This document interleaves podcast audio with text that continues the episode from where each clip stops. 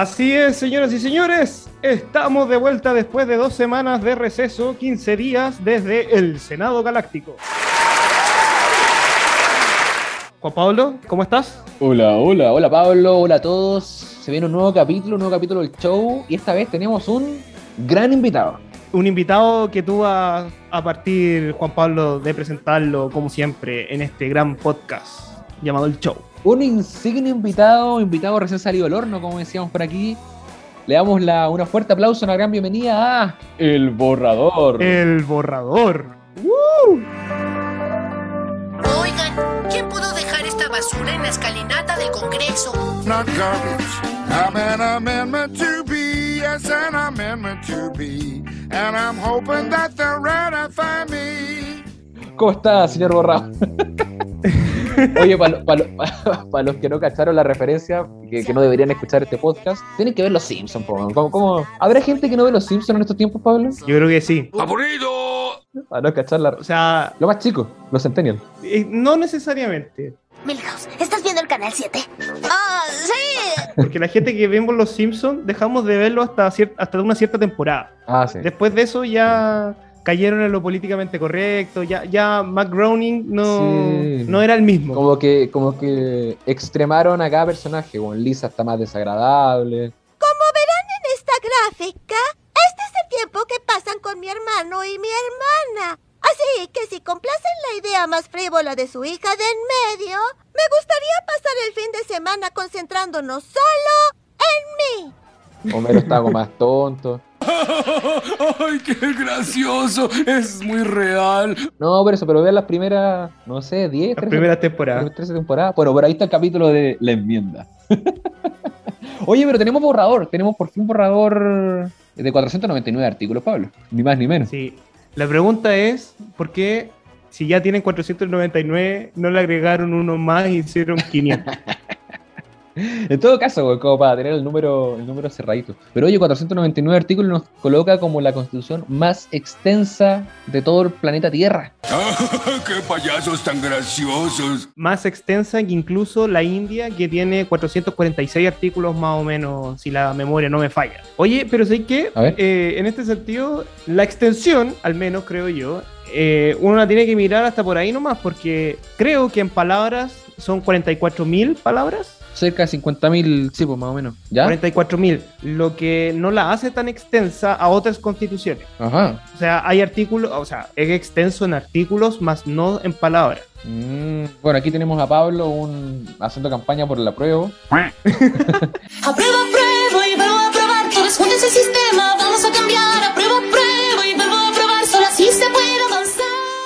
No, no, no, está bien, porque, ah, porque hay que hablar con la verdad, pues es cierto. pues, O sea, el número de palabras quizás no es tan extensa. Eso sí es el doble, el doble del actual que tiene 22.700, si no me equivoco. Considerando lo- el capítulo que, que abrió el proceso, porque está el capítulo No, hay un montón de... eso está fuera. Ya, ah, ya, ya. Es que al final el problema no es tanto la extensión, y eso igual la gente lo tiene que tener claro. O sea, es un punto importante, pero acá lo fundamental es que, por un lado, hay aspectos que están hiper mega regulados, o sea, hay cuestiones que deberían ser de rango legal, pero están a nivel constitucional, amarrados por la constitución. Pero por otro lado, hay cuestiones súper importantes que están Fuera. sin regular, como que está el puro enunciado, como no se sabe qué va a pasar. Y Sí, son instituciones que, de hecho, deberían estar reguladas en la constitución. y de hecho hay situaciones en que se dan que está regulado ciertas cosas y no hay habilitación al legislador para que regule aún más. Ah, claro. O sea, solo nos quedamos con lo que está regulado en la Constitución. Porque como no hay un mandato legislador, el legislador no podría eventualmente, y ahí va a haber una discusión, me imagino, si es que se llega a aprobar eventualmente la nueva Constitución, eh, si es que va a poder entrar a regular esos temas o no. Así es. Oye, pero importante igual considerar que este es el borrador. ¿Qué significa que sea borrador, Pablo? Explícale a, a- a los auditores que todavía no se han enchufado. Bueno, que sea el borrador significa que recién ahora va a entrar a la comisión de ¿Que la armonización. podemos borrar? ¿Que la podemos ir borrando? Eh, ¿Podemos pod- meterle goma, no? No podemos meterle goma, pero Ah. sí podemos refundir Vale. ciertos artículos que sean semejantes. O sea, por ejemplo, no sé, pues si la Comisión de Principios Constitucionales estableciera una norma que es igual a la que votaron en el sistema político, puede refundirse, más no borrar ese contenido. Lo otro que va a hacer, y que es para mí lo más importante dentro de la Comisión de Armonización, es el esqueleto, es el esquema, el índice, bases de la institucionalidad, gobierno, Congreso de los diputados y diputadas, Sí. eh, sistemas de justicia, Banco Central. O sea, ordenarlo al to- final. Todos esos tópicos, sí, van a estar ordenados, eh, estructurados en este. Hoy día se meten al documento del borrador y van a ver que hay artículos desordenados, que como que del artículo 10 sale hasta el artículo 15 y entre medio hay capítulos como con un solo artículo. Y al final es como poner, poner bonita dentro de lo que se pueda esta constitución. Oye, y la... me acaba de surgir la duda, weón. ¿Qué pasó con el, el preámbulo? ¿Iba a haber como una comisión de preámbulo o algo así, o no? Don't bother the snakes. Leave all the snakes alone. Ah, yeah. Sí, pues está funcionando. eh, hay algunos convencionales que están ahí, tanto derecha, izquierda. Ah, salió unas propuestas de preámbulo. Sí, ¿Has visto algunas propuestas, no? Son... sí. eh, una de nuestro gran amigo Ricardo Neumann, Ah, cuyo, cuyo preámbulo dice que eh, esta no es la constitución que queremos, sino la que. pero bueno, ¿cómo? No, en serio, mira, te lo voy a buscar, mira. Ya, de- de- Por, lo- mientras rellena en este podcast, No, no, Pablo. no, no sabéis que me acordaba de, de una, una anécdota en estudiando Derecho, no me acuerdo si era el, código orgánico o qué código, pero que también pues, como que en el preámbulo o en el mensaje enviado por el presidente decía como, puta, en realidad este no es el texto definitivo que hubiéramos querido, pero, pero bueno, Pero es lo, es lo que hay. es lo que Es como, es como en este país, es lo que hay. De- lo, lo arreglamos en el camino. todo muy chileno. Oye, mira, aquí ¿Lo tení? propuesta de ámbulo del convencional Neumann. A ver, a ver. En el ejercicio de su soberanía, la nación chilena ha convocado el presente proceso constituyente con la intención de reencontrarse como una comunidad democrática que permita a todos y cada uno de sus miembros ser dueños de su propio destino en un marco de convivencia pacífica, digna y fraterna. Y aquí viene. Conscientes de la naturaleza intergeneracional del presente pacto, advertimos a generaciones futuras que el proceso del cual surge las siguientes normas constitucionales han olvidado el valor de nuestra historia y sus lecciones. En vez de unir a Chile bajo el justo mandato de la igualdad ante la ley, la Convención Constitucional decidió desmembrar nuestra convivencia en añicos territoriales, burocráticos e identitarios, subordinado a prioridades colectivistas los derechos fundamentales de las personas. Dios, la patria y la historia juzgarán si esta fue una oportunidad perdida para darle a Chile un futuro esplendor. Uh, O sea- eh, Richie, no, no sé si eso sea ¿Te una buena. No sé si fue un buen preámbulo, pero. ¿Te cachai? Empezar así, así como, bueno, esto fue pero lo que está bueno fue. como epitafio. Claro, como... O resumen de lo que fue todo este proceso que.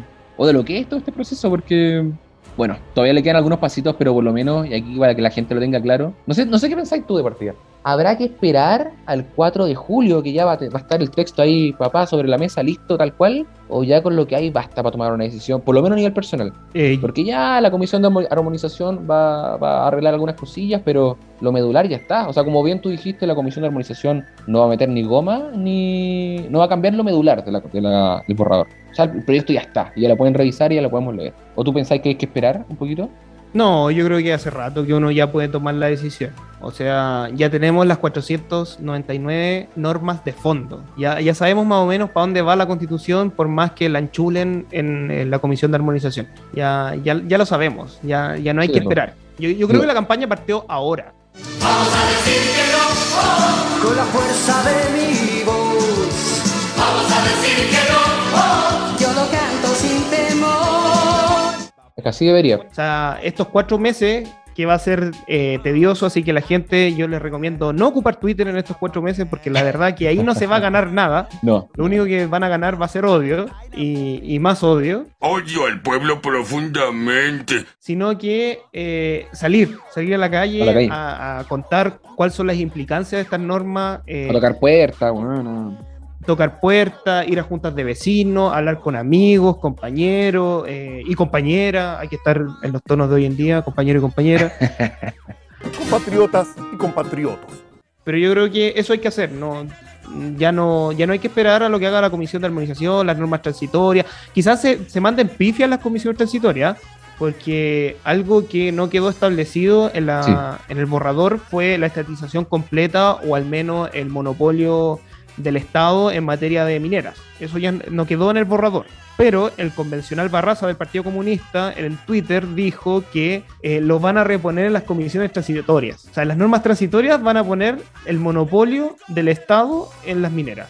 No me quiero mandar un carril, pero creo que alguien en este programa o en la cocina, y ahí lo invitamos a, a revisar la cocina también en YouTube, en Spotify, nos dijo que había que tener mucho ojo con las normas transitorias porque a veces una constitución puede ser muy buena, pero las normas transitorias, como pasó en Venezuela, se meten muchos muchos carriles peores incluso que el contenido de la constitución. No me acuerdo quién lo dijo, pero va a estar ojo. Hay un, un documento. Que puede ser peor, todo puede ser peor. Bueno, es que este, e- ese, ese, eso lo dijo la- nuestra presidenta Bachelet y dijo que cada día, puede, ser, peor. Y yo llegué a inventar casi un eslogan. Que ver. Cada día puede ser peor.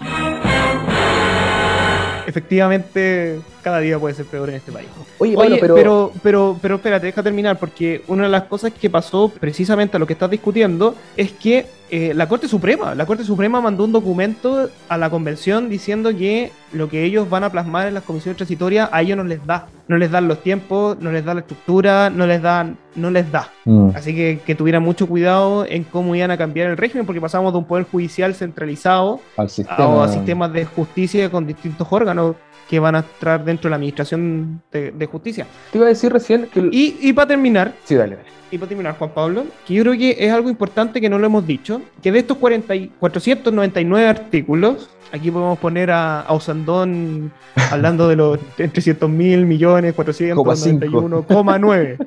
La cifra exacta, 4.344.500 millones, coma 5 dólares. Hay 100 normas que son relativos al sistema político. ¿Ya? Hay 41 normas de principios constitucionales. Ya. Hay 96 normas de forma de Estado, 58 normas de derechos fundamentales, 43 de medio ambiente, y aquí, ojo al dato acá, que es la más grande, 119 normas de sistemas de justicia. Mm. ¡Esto es de locos! Básicamente están creando un código orgánico de tribunales en la Constitución. Oye, ahí hay que... 41, 41 de No, sistema de conocimiento y, ojo al dato también, una sola norma de pueblos originarios, de la Comisión de Pueblos Originarios. Mm. Una sola norma. Oye, no, pero hay que, hay que tener claro lo que decíamos al principio. O sea, hay cosas que tienen que estar reguladas en la Constitución, pero hay muchas cosas que tienen que dejarse para la agenda, agenda democrática. O sea, la, la agencia democrática igual tiene mucho que decidir. Y cuando tú todo lo constitucionalizas, al final impides que los próximos gobiernos, sean de derecha, sean de izquierda, puedan llevar adelante sus programas políticos. O sea, ¿cómo va a ser posible, como decís tú, que haya un código orgánico de tribunales regulado en la Constitución? Pero te quería decir otra cosa, Pablo, que a propósito de lo que tú decías al principio, de que el momento de salir a la calle, de, de pucha, dejar un poco el Twitter de lado, pero no del todo, porque igual igual es una, una herramienta importante. Esta campaña va a ser mucho más rica que, que la del plebiscito de entrada, porque ahora voy a tener dos textos que comparar. No sé, en el plebiscito de entrada tú un poco aludías, eh, había mucho temor entre medio, había mucha también esperanza de algo que no se sabía cómo iba a ser. Pero en cambio ahora tú tenías bien claro que presentar a las personas tenía el texto actual, la constitución política vigente y la nueva constitución. Ya la, la- actual hay muchas cosas que modificar, que arreglar, pero por lo menos tenéis dos textos que comparar. Y aquí, como han dicho varios, incluso convencionales y, políticos de, izquierda y centro izquierda, da lo mismo de quién sea la firma. Acá lo importante es que la funcione, que nos una y que logre al final el objetivo que se planteó el 15 de noviembre en ese acuerdo de, por la paz y nueva constitución, independiente de quién la firma. Así que por lo menos ahora la campaña va a estar mucho más, mucho más activa, mucho mejor. Ya, pero pero, Pero ojo, hay, que hacer, hay que hacer campañas y eso es importante. ojo que eso lo dice una parte de la centroizquierda, Total, pero no hay mucho. que no es sí, mayoritaria. Totalmente. No, no es mayoritaria. eh, son unos, yo diría unos 5, 4. los menos, los menos. De eh, de maneras. centro izquierdo, los menos, exactamente. Y en ese sentido, eh, yo creo que el eje, ma- más allá si es buena o mala la constitución actual, va a ser que esta constitución es la constitución de la dictadura y que por primera vez en nuestra Sí. historia, en democracia, nos estamos dando un pacto político que nos permitirá, como dijo el vicepresidente de la Comisión Constitucional, solucionar los problemas que hemos venido arrastrando. Yo creo que eso no es así. Yo creo que eso es... eh, Un poco lo que dijo Boric, porque cualquier propuesta es mejor que una constitución Claro, hecha por cuatro no. generales, según. Eso no es así. Y, y ahí yo voy a hacer acá en estos momentos un, un homenaje a un gran hombre, a pesar de que quizás los que nos están escuchando no lo consideran un gran hombre, pero creo que salvó la situación, que es Ricardo Lago. Yo creo que desde que Ricardo Lago... Yo pensé que iba a mencionar a otro, menos mal que. Cuidado, Pablo. Puta, Rich Lake. en este momento está. Me, me desconcentraste.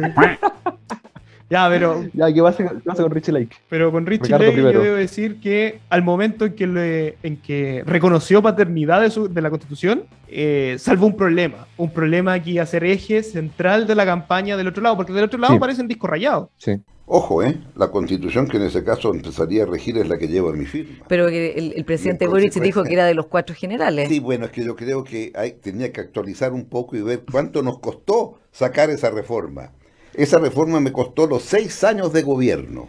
Del otro lado, no sé si tú has visto Twitter o, al menos las personas que son más, más de la prueba, a pesar de que este, pueden considerar que este texto es malo y que aún así van a votar a prueba porque, como dice bien Juan Pablo y lo dijo el presidente, cualquier cosa va a ser mejor que una constitución de cuatro generales, al menos permitió que parte de centro izquierda dijera como Maldonado, eh, expresidente de- del Partido Radical, que él prefiere Ex la candidato presidencial. y ex candidato presidencial.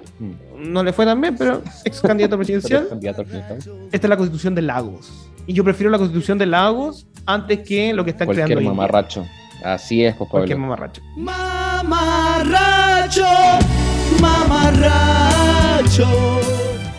si el plebiscito fuera ahora, con lo que se conoce, con las normas que están proponiendo las comisiones, con las normas que ha aprobado el Pleno, yo elegiría la constitución de Lagos, que es la constitución actualmente vigente, que formalmente lleva la firma del presidente Lagos. He hablado mucho, Pablo Aldunate, ¿no? Es que quería pasar a otro tema, pero si queréis cerrar con este, quería pasar a la, a la discusión de la tercera vía. que Yo creo que es algo que tenemos que conversar sí o sí. Ya, sí, tercera vía. Eh, ¿qué, qué quieres Sí, conversar, Juan Pablo? ahí, si bien, claro, recién comentaba que existen dos textos claros que presentar a la ciudadanía, que ahora la campaña va a ser más entretenida por eso, sí hay que tener claro que muchos convencionales de derecha, eh, grandes los representantes de la UDI, de Bópoli, de RN, incluso de republicanos, el Rojo Edwards, han entendido que la constitución actual, pucha, fracasó, o sea, le fue mal a partir del plebiscito de entrada, y ahí se abre la posibilidad de presentar una tercera vía o una seg- segunda papeleta. Pero ahí yo, Pablo, tengo una duda, y no sé qué pensáis tú, de que para mí lo que se preguntó en el plebiscito de entrada eh, no fue ¿quiere usted la constitución del 80 o no? Sea, se preguntó ¿quiere usted una nueva constitución? Eso ganó. Y se le dio la oportunidad a una convención para que nos redactara una propuesta. O sea, se abrió la instancia para que nos presentara una propuesta. Hoy ya tenemos esa propuesta sobre la mesa. Y en el nuevo plebiscito, el de salida, nos van a preguntar ¿le gusta o no la propuesta? Pero de eso no veo dónde se puede derivar que mm, necesariamente se haya desechado la constitución vigente. O sea, me parecería sumamente injusto, y este es mi modo de ver, que, mm, que se cambie la regla del juego eh, a esta altura del escenario. Por mucho de que sí, de que yo estoy de acuerdo, que tienen que haber cambios, tienen que haber reformas, pero no me parece adecuado que ahora se cambie la regla del juego y ahí estoy un poco en sintonía con lo que, lo que planteó el informe de Venecia también. O sea, el informe de Venecia que fue los que asesoraron igual la convención, dice, o sea, que es más Al importante... Senado. Claro, es más importante al Senado, perdón, que haya un compromiso político entre los actores relevantes eh, luego del resultado del plebiscito, en vez de un cambio que se haga a esta altura. O sea, es mejor que haya un gran acuerdo político hoy día, o incluso después del plebiscito, hoy día, para hacerlo más claro, entre la centro derecha, la centro izquierda, en que cual sea el resultado del plebiscito, van a trabajar en reformas para mejorar o la nueva constitución o la constitución actual, más que agregar una nueva papeleta que yo creo que podría enredar más el asunto. ¿Qué pensás tú de eso? ¿Estás de acuerdo tú con el- la famosa tercera vía? A ver, yo creo que aquí hay que hacer memoria porque después de la guerra son todos generales. O sea, como a varios se lo he escuchado, en su momento estaban todos debajo de- del, del catre de la cama Mm. eh, cuando este país se incendiaba, este país estaba al borde de que parte de la población se levantara contra el gobierno de turno. Yo creo que hay que hacer memoria de eso. Porque lo que vino a hacer este proceso fue ser una vía institucional al problema político que teníamos en ese momento. Quizás no la mejor. Yo siempre, y, y tú, tú, me, tú me puedes haber escuchado decir que yo creo que no había un problema constitucional como tal, pero se fue la forma en que se, se descomprimió esos días de violencia y de fuego que había en noviembre del año 2019. Y bueno, uno puede tener eh, pro y contra y, y estar en desacuerdo, no, pero ya está, ya tenemos 499 artículos y está ahí, hay un borrador y, y hay que ver. Yo no soy partidario de una tercera vía, así como agregar una papeleta a la, a la- al plebiscito del 4 de septiembre. No, yo creo que eso no, no está, yo, no, no debería estar dentro de, de la tercera vía. Lo que sí, eh, yo creo que aquí deberíamos hacer dos cosas. La primera es ya hacer una constitución paralela. Yo creo que hay que, hay que presentar una constitución paralela. Eh, yo creo que es necesario tener un, un texto así como, bueno, eh, está la Así como constitución. el gabinete de las sombras, tener una constitución en las sombras.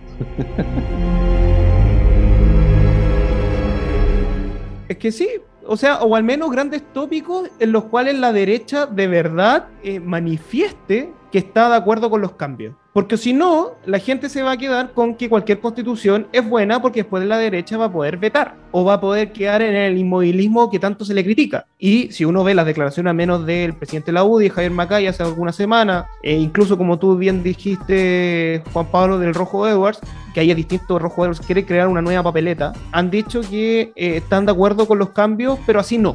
Eh, ¿te, te acuerdas de esa, ese eslogan? Así, Así no. no, así no. Es que es un eslogan hoy- muy, muy bueno. ¿eh? Sí, pues hoy día, hoy día cobra Oye, y- y, me sentido. recuerda al no es la formismo que teníamos en la universidad. También, pues. Estamos con el fondo. Pero, no lo que voy es que yo creo que yo creo que hay que tener un plan B el 5 de septiembre. Eh, no podemos quedarnos en el inmovilismo, no podemos decir aquí no ha pasado nada, porque no. Aquí pasó algo y casi se quebrajó el Estado de Derecho. Bueno, eh, algunos dicen que, sigue sin restablecerse, pero, pero, puede ser peor. Y para los que estamos por el rechazo, eh, al menos en el plebiscito de salida, y también los que tuvimos para el plebiscito de entrada, tenemos que estar conscientes de ello. Porque si nos quedamos en el movilismo, la verdad es que mucho no vamos a conseguir. No sé qué opináis tú, Juan Pablo, porque Igual yo lo sé que- tú eres más facho, entonces eres Ah, inmovilista. Más fashion, más fashion.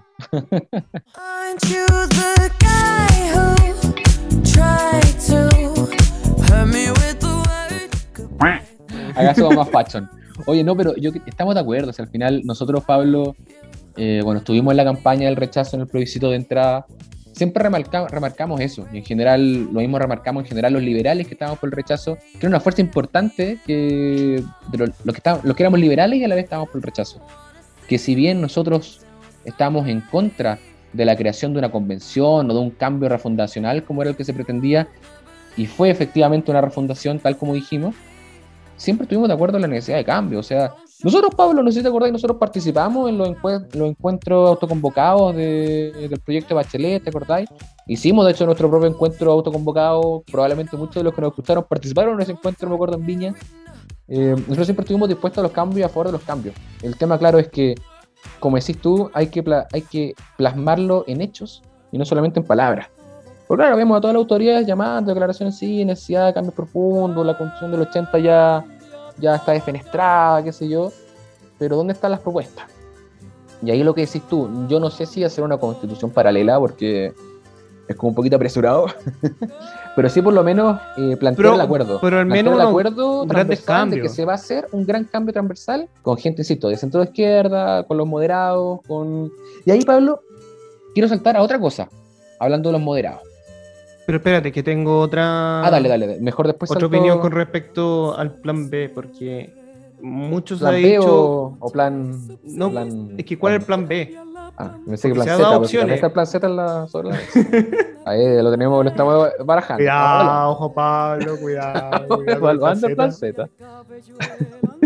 No, pero, pero se ha dicho al menos tres posibilidades que, que uno escucha día a día.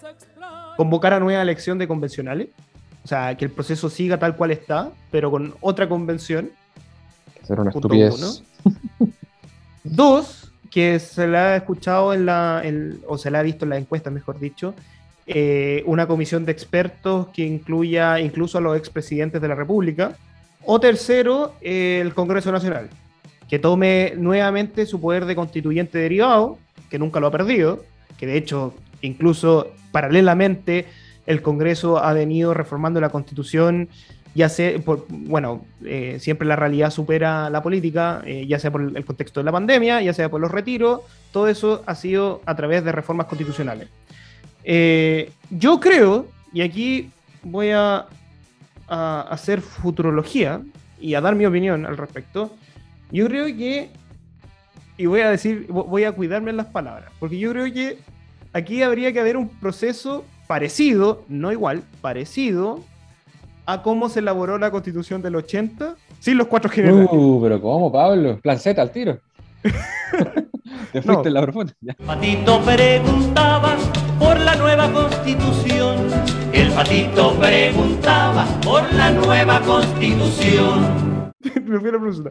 Porque yo creo que aquí se puede hacer una comisión de expertos que haga un anteproyecto y que ese anteproyecto pase al Congreso y que el Congreso pueda eliminar, modificar, agregar, sustituir, etcétera, etcétera, y que ese sea el proyecto que después se plebiscite. Pero lo que tenemos que hacer es una comisión de expertos que cree este anteproyecto, que sea lo más transversal posible, eh, que esté el Frente Amplio, que esté el Partido Comunista, que esté el Partido Republicano, de, de la A a la Z. Y de ahí agregamos algunos temas importantes en los cuales estemos en acuerdo y lo pasamos al Congreso. Y el Congreso, bueno, verá qué, hacer o no con, ese, con esa propuesta. Incluso puede tomar en consideración el proyecto de Bachelet y el, que estamos eh, aprobando, rechazando ahora el 4 de septiembre. Pero hay que tener ese, ese, esa vía. Oye, un poco como se gestaron lo- lo- los grandes códigos de leyes de la República. O sea, el Código Civil no lo redactó precisamente un legislador. O, sea, O lo la Constitución del pre- 25. O la Constitución del 25, o el Código Orgánico de Tribunales en general fueron normas que, que han durado. El Código Orgánico de Tribunales tiene cerca de 100 años, más de 100 años. El Código Civil tiene cuántos años. Y precisamente han perdurado y han sido como han sido porque fueron planteados por un experto. Obviamente, pues Ya, fueron el, sometidos el Código Civil no. ¿No?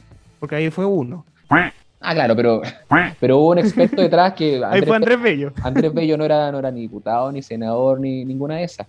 Entonces, claro, que No, lo sí, como si un serio, experto, que, que el Congreso lo pula, le agrega ciertas cosas, le elimina ciertas cosas, o incluso como decís tú, o sea, aplicando difícilmente, y de nuevo, teniendo cuidado con mis palabras, aplicando difícilmente criterios, interpretación democrática a lo que pasó con la Constitución del 80, fue una propuesta presentada por expertos, o sea, no, no eran legisladores porque no eran legisladores, y después esa propuesta de expertos pasó, Pasó al Consejo de a lo que Estado. en ese tiempo era el, comillas, comillas, poder legislativo de la época, que eran... No, no, pues pasó, pasó después al Consejo de Estado. Claro, pero que se podría decir que era como al final el poder No, porque y, después a la Junta. Ah, ya. Que en la Junta estaba el Poder Legislativo. Ya, pero está ese proceso escalonado, porque al final hay expertos Sí. jurídicos que elaboran el proyecto y después hay un proceso más político que el que, la- el que le da el carácter político Total, al texto. Alessandri, Alessandri no le gustaba la Constitución del 80. Ajá. Pero igual, el proyecto, el proyecto de la Comisión Ortúzar o el que quedó. El de la Comisión Ortúzar. Ah, son esas Recuerda polémicas que hubo que modificaciones ahí y después esas modificaciones fueron eliminadas en la Junta. Claro. ¿Qué otra cosa? Y, y- y perdona, para no entrar en este tema, porque, eh, o sea, el tema que quería Nos pusimos tocar, jurídicos, Pablo, nos pusimos leguleyes. Defiendo a mis clientes con habilidad, pero el juez no confía en mí. Porque hablo como idiota. Porque hablo como idiota. Sí, nos pusimos leguleyes porque hay algo importante que Pero se le critica a este proceso y que salió en, la- en las noticias ahora, recién, que lo estoy viendo ahora aquí en este momento. A ver. Es la transparencia. Eh, se le cuestionó a la presidenta de la convención de que al parecer no habrían actas. Mm, Bueno, no hubo acta en, en el acuerdo de la comisión política. No, no. Entonces, la pregunta es... La eh, historia, la ley, ¿dónde queda? Exactamente, ¿cómo vamos después de interpretar qué quiso decir la constituyente Pikachu?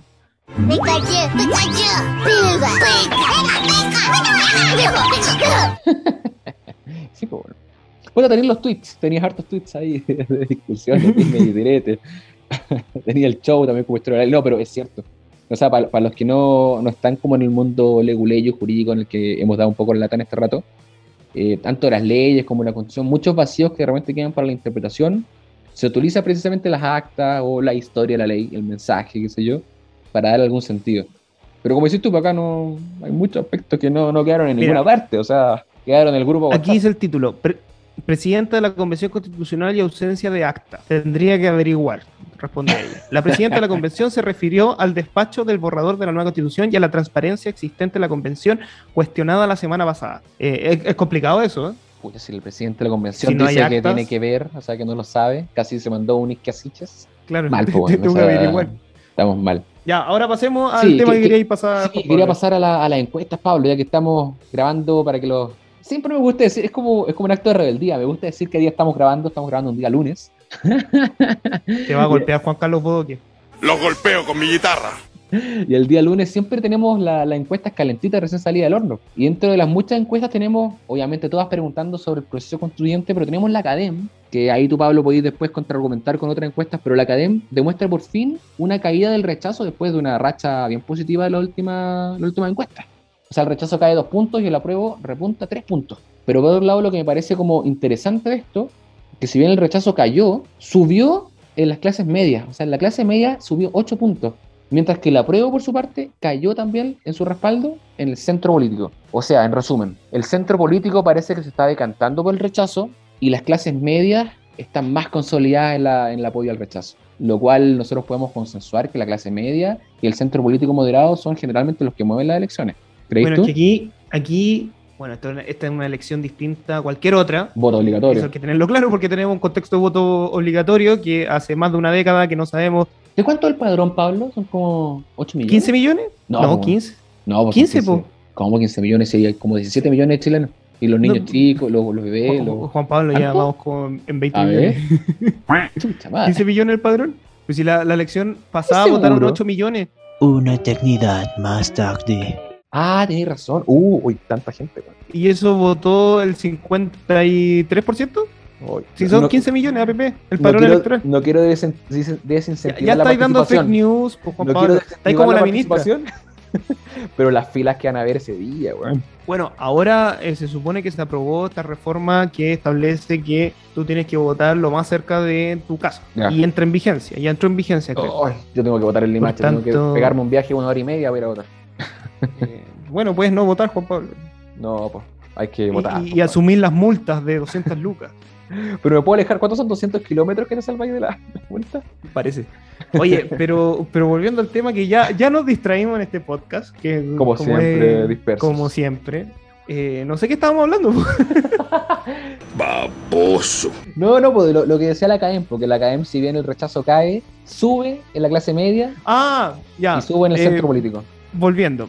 Este, esta elección tiene un contexto distinto, es de voto obligatorio, por tanto va a entrar un, pa- un padrón eh, que no sabemos cómo se manifiesta. Algo de nociones tenemos en la elección del año pasado, que al menos los 5% que entró nuevo eh, fue a votar Boric eh, eh, en, en contra de Cast, Sí. pero ahora no sabemos qué, qué- qué haría. Son millones de votos nuevos. Yo sí comparto que el centro político y los independientes están decantando por el rechazo. Y eso lo demuestra tanto la CADEM de, de esta semana como la encuesta Pulso Ciudadano. Mm. Eh, son los que más se están decantando por el rechazo. A la derecha, bueno, eso es un 99%. No, están- obvio, están es de acuerdo. mismo- salvo la salvo el, el, el 1% que siempre está. Y conocemos quién es ese 1%. Sí, los conocemos bien de cerca.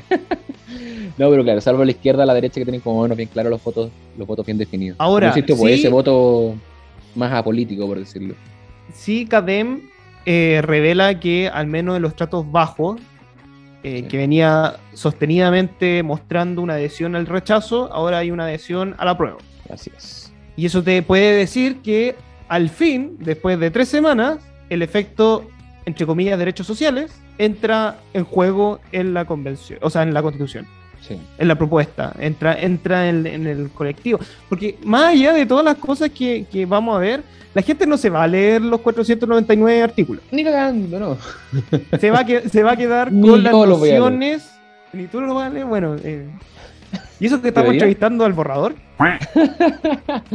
ya, que el borrador nos haga. Ya Oye, no hemos hablado con el borrador.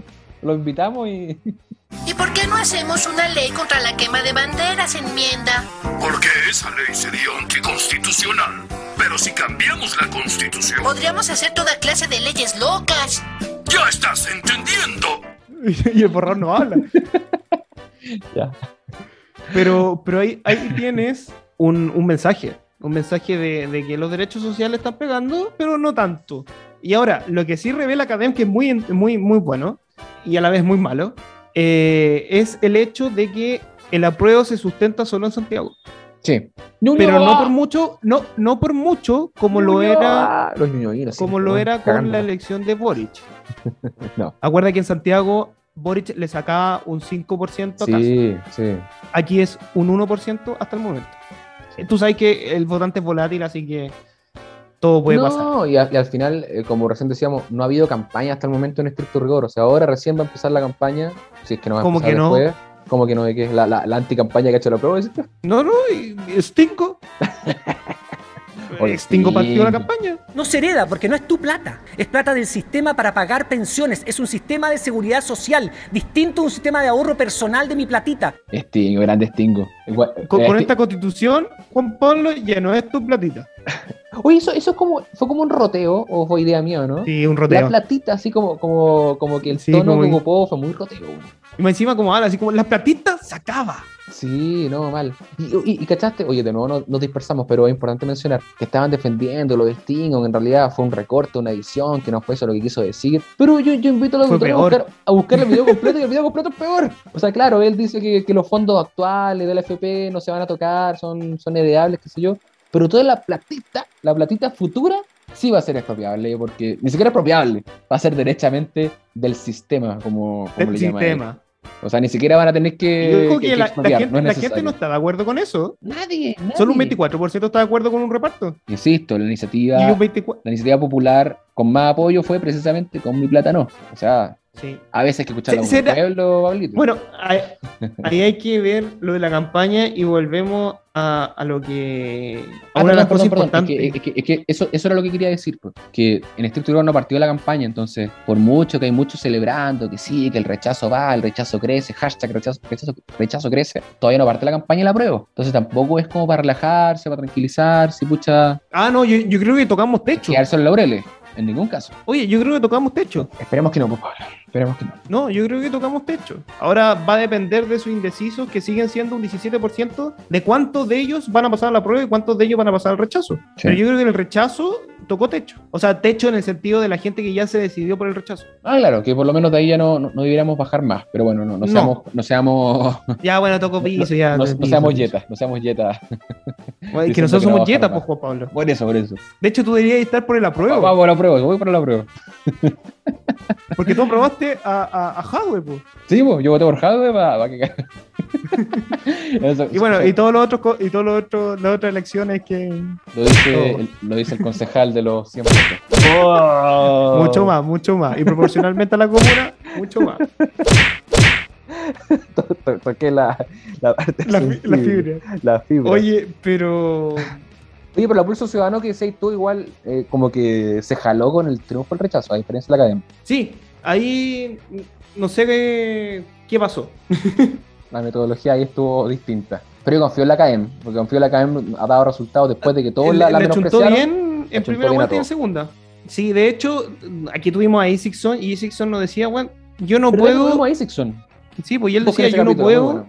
no puedo eh, establecer qué es lo que va a pasar si es que hay una prohibición de difundir encuestas de dos semanas. Y en dos semanas puede pasar mucho. O sea, al final no te cuentan la película completa. Ahora, volviendo a Pulso Ciudadano, el 45,6% se decanta por el rechazo, una subida de 5,1% eh, con respecto a la medición anterior. El 27,1% vendría a aprobar, una caída del 2%, y el 27,4% ven- estoy hasta indeciso, una caída del 3%.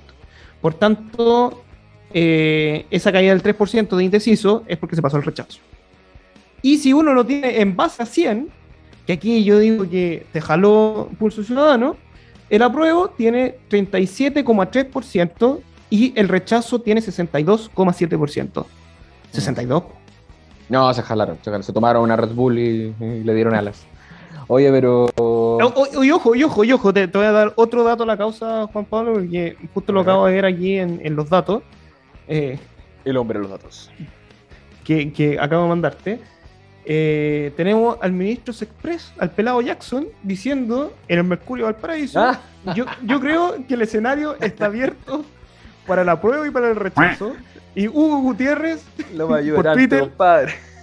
Le dice: No nos ayude tanto, compadre. Grande. Oye, están haciendo la, la- la mejor campaña Stingo Jackson.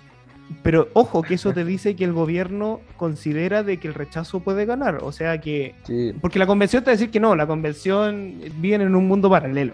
La convención está en Júpiter. En su Pero el burbuja gobierno- son mayoría en los dos tercios. Y no les- El gobierno eh, la cacha, al menos. Por eso, insisto, hay que estar alerta.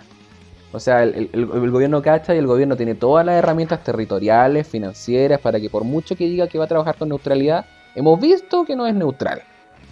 Así que hay que andar ojo al charqui, tanto Contraloría. haciendo nuestra campaña como también viendo las irregularidades y denunciando esas irregularidades. Oye, hablando de gobierno, Pablo, hablando de gobierno, yo creo que tenemos que pasar a nuestra, a nuestra etapa, a, a- a- Exactamente. a la mejor parte de la semana. A las boricosas.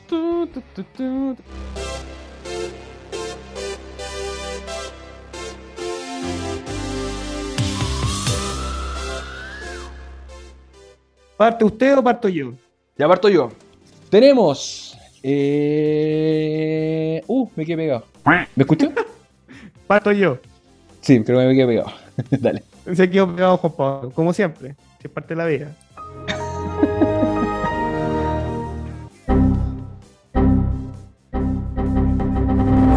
Bueno, tenemos la gran polémica de la ministra de Desarrollo Social que llama presos políticos a algunos detenidos y en, en proceso judicial del estallido social y algunos condenados del pueblo mapuche Así es. por actos terroristas.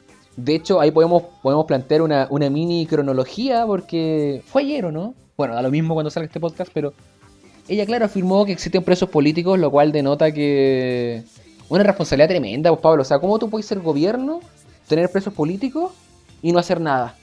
Es que O sea, es o sea- el, el régimen del general Boric. O sea, si existieran presos políticos de verdad, este gobierno sería cómplice. Porque no está haciendo Sí. nada para sacarlo. Y si no existen presos políticos, tú serías cómplice de la mentira. Y ahí, claro, después, dentro de esta cronología, la ministra dijo: eh, hay personas presas por delitos cometidos en contexto político. Pero eso no es lo mismo que haya personas presas por sus ideas. En ese sentido, no cabe hoy hablar de presos políticos. Menos de 24 horas y la ministra ya se desdijo. Parece que le llegó O sea, el, tele- no es menos de telefonazo. 24 horas, fue ¿Cómo tres horas después. El tweet, el tweet lo, lo subió a las 1 de la mañana. Y él- pasó lo mismo, bueno, pasó lo mismo con Ah, la ¿verdad? ¿Y quién tuitea a la una de la mañana, bro?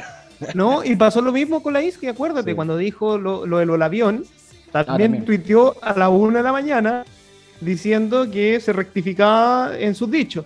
Ahora, eh, yo no sé, y aquí tú me puedes ayudar, Juan Pablo, porque est- estos cabros llevan dos meses.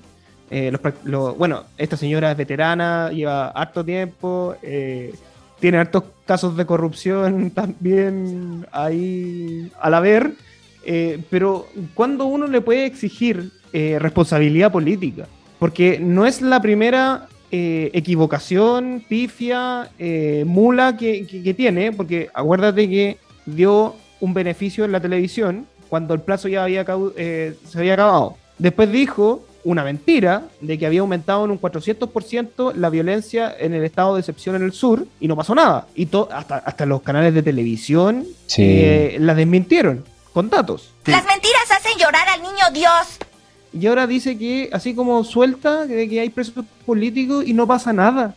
Nada. Oye, por, por cosas mucho menores, en el gobierno anterior tiraban acusaciones constitucionales a diestra y siniestra. Es que por eso, hasta, hasta qué punto, hasta qué punto se le da esta, bueno, ya no hay luna de miel con la ciudadanía, pero, pero la oposición igual tiene una luna de miel republicana como de seis meses, de, dejarlos ser. Eh, después vamos a, a- a- a hacer las cosas como corresponde, pero siempre son como seis meses que los dejan ser, pero ya llevan dos meses y la verdad es que están bastante, eh, dejando bastante que desear. Sí. Y, y ahí te pregunto, Juan Pablo, ¿hasta qué punto, hasta qué punto le vamos a aguantar?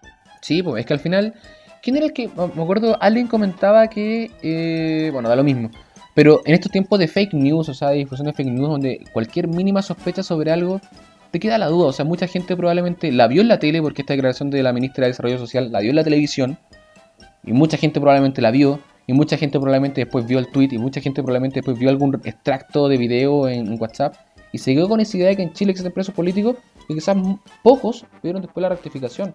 O sea, lo que está haciendo este gobierno es precisamente lo mismo de lo que tú decías de Isquia con el famoso avión de los inmigrantes, quedando la duda, quedando la duda que va a generar un malestar. Y esperemos que no estalle como estallaron otros malestares. ¿Y eso va a explotar? Oye, pero pasemos a otra, otra, otra Oye, cosa. espérate, espérate, para terminar antes, que esto pasa siempre con la O. ¿Dónde cresta está el fiscal nacional desmintiendo todo esto? ¿Dónde está el conde Ducu Ah, ah, eh, ah. diciendo que esto no es así? Porque siempre pasa colado también ese caballero y el Ministerio Público. Y ahora sí, otra boricosa. Al final él sería culpable de, de- encerrar a presos políticos si que realmente existieran. Oye, pero otra boricosa eh, tiene que ver con, con- con la debilidad del gobierno. O sea, la, no la debilidad, la cobardía del gobierno. O sea, tenéis primero hablando, te- diciendo Boric que va a crear un estado intermedio, diciendo Boric que hay que a un gran acuerdo por la seguridad. Ahora, por otro lado, tenía el sub- subsecretario de Relaciones Económicas Internacionales hablando de que va a haber una consulta para hablar de política exterior, cuando la atribución de respecto de tratados, de firma de tratados, precisamente tiene que ver en conjunto el, gobierno con el Congreso. O sea, nuevamente se están lavando las manos eh, para no asumir su responsabilidad y no asumir los costos que hay que asumir en política. Y esto referido tanto a Escazú, referido tanto al TPP-11. O sea, ¿por qué el gobierno se lava tanto las manos con cuestiones que pueden ser peleagudas? ¿Qué opináis tú de la co- cobardía de este gobierno? Aquí nuevamente me voy a poner alegón, A ver. opositor. Porque este es el medio opositor más importante de Chile. No, Eh, yo quiero decir que. Como Burgos. que, eh, oh, claro, hola amigos amantes de la libertad. Soy Tino Burgos. Tino Burgos. Buenos días, amantes de la libertad. Aquí Tino Burgos, el cuarto poder, el fanático de la institución. No, pero, pero es que al final es un chiste. Sí. Eh, Este, este niño que parece Félix de los 80, pero tiene como 40 años. José di- ¿Tiene 40 viene años? ¿En serio? No, desde como 36, 37 por ahí. Oh, bueno, que estamos cagados. sí, eh, como Félix de los 80. Oye, pero viene y te dice que va a hacer una consulta sobre el Tratado de Libre Comercio. O sea, este niño, o no es niño, un joven adulto, este cabro quiere mandarse un Brexit. Claro. Qui- Quiere que este país, de verdad, que es pobre y, y somos lo que somos gracias a los tratados de libre comercio que se hicieron en los 90. Eh, de verdad que no, no, no encerremos, sea- seamos autárquicos. ¡Horribles! ¡Horribles cosas van a pasar! Y, y lo, y lo mejor de todo es que nuestro querido ministro Marcel le echa la choreada por el, por el diario y le dice, Aguante, dice, no, a ver, aquí no, aquí no vamos a hacer nada. Y después la, la ministra Rejola, que es la ministra de Relaciones Exteriores, dice, a ver, nosotros no tenemos que pedirle nada de permiso a Hacienda. Al ministro de Hacienda, claro. ¿Qué tiene que ver él con los tratados? Bueno, Exacto, entonces ahí te ves el- el- las dos almas del gobierno. Por un lado, siguen siendo universitarios que creen que están en la asamblea, donde, eh, de hecho, este, este es el gran problema político que tenemos, y tú lo conoces muy bien, Juan Pablo, que en la asamblea nunca hubo responsabilidad política, ellos podían decir lo que quisieran y nadie le hacía valer esa responsabilidad, pero ahora son gobiernos. Es que el- el- todavía tienen esa disociación, como decís tú, o sea, no, no son conscientes de que ya Como no que son estudiantes universitarios, ya no son dirigentes políticos universitarios. O cuando son conscientes de que no son dirigentes políticos universitarios, se mandan incoherencias, incongruencias, aquí viene una tercera boricosas, como esta. O sea, tenía a, a la, a la ministra Vallejo diciendo que Celestino Córdoba, un preso común, que fue condenado por un delito súper grave, eh, un incendio con resultado muerte. Pero ¿y qué pasa entonces con las declaraciones del presidente Boric en ese tiempo diputado que decía que Celestino Córdoba era un, de nuevo, un preso político mapuche? O sea, claro, ahí tomaron conciencia de que ya no son dirigentes universitarios, pueden mandarse carriles a tonta y a loca. Pero ¿qué pasa con esa incoherencia? ¿Cómo le damos certeza a la ciudadanía de que el día de mañana no, no van a volver a cambiarse la camiseta volver a decir que Celestino Córdoba era preso político y después de nuevo decir que en realidad es un preso común? ¿Tú te acordás esa vez que estábamos en la asamblea y había una niña que se puso a llorar? Sí. Porque, porque decía que el Estado de Chile estaba cometiendo genocidio en la Araucanía. Sí, me acuerdo. Sí, me acuerdo. Y, y lo dijo muy ligeramente y todo, ah, sí. Sin, sin probar nada, solo porque había genocidio en la Araucanía y, y había genocidio. Pero, lo pero, pero haciendo esa salvedad que, que me acabo de acordar, Sí, sí, sí, me acuerdo ese momento. me acabo de sacó acordar. aplauso, pero unánime. Unánime, exactamente. Perdón, aplauso, Eh, y, y esto, y esto es lección igual. Aplauso unánime, incluida gente de centro derecha de la universidad que aplaudió su declaración porque, pucha, no Bueno, podía- siempre están los- no, no, no podía no, aplaudir. O sea, podía, podía estar en desacuerdo con lo que dijo, pero no podías no aplaudir porque qué miedo. Aunque lo que haya dicho No, haya sido una barbaridad. Y, más allá de eso, siempre están los políticamente correctos, correctos los friendly. no, es que no Ah, podemos ser friendly. duros porque.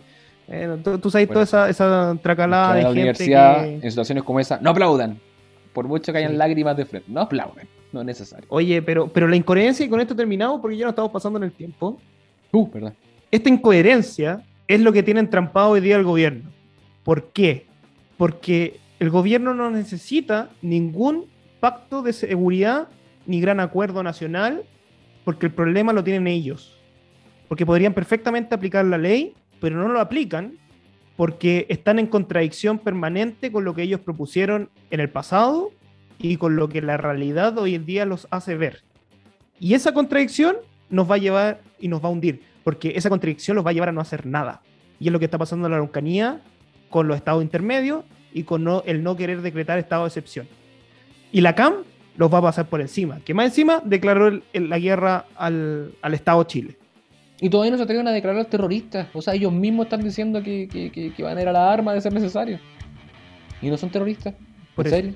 Bueno. Oye, ¿y si ¿Estamos nos dejamos tiempo? por otro capítulo? Sí. Sí, sí, sí. Está, buena, está buena la conversación, pero. Está buena esta conversa, pero- ya nos van a retar. Vamos a seguir después. Ya pues, eso fue todo. Nos veremos en un próximo. Esperemos que hayan llegado a- hasta este lugar. Si, si llegaron a este lugar, se ganaron un, un, un yumbito. Nos estamos escuchando en un próximo capítulo de. El show. Nos vemos.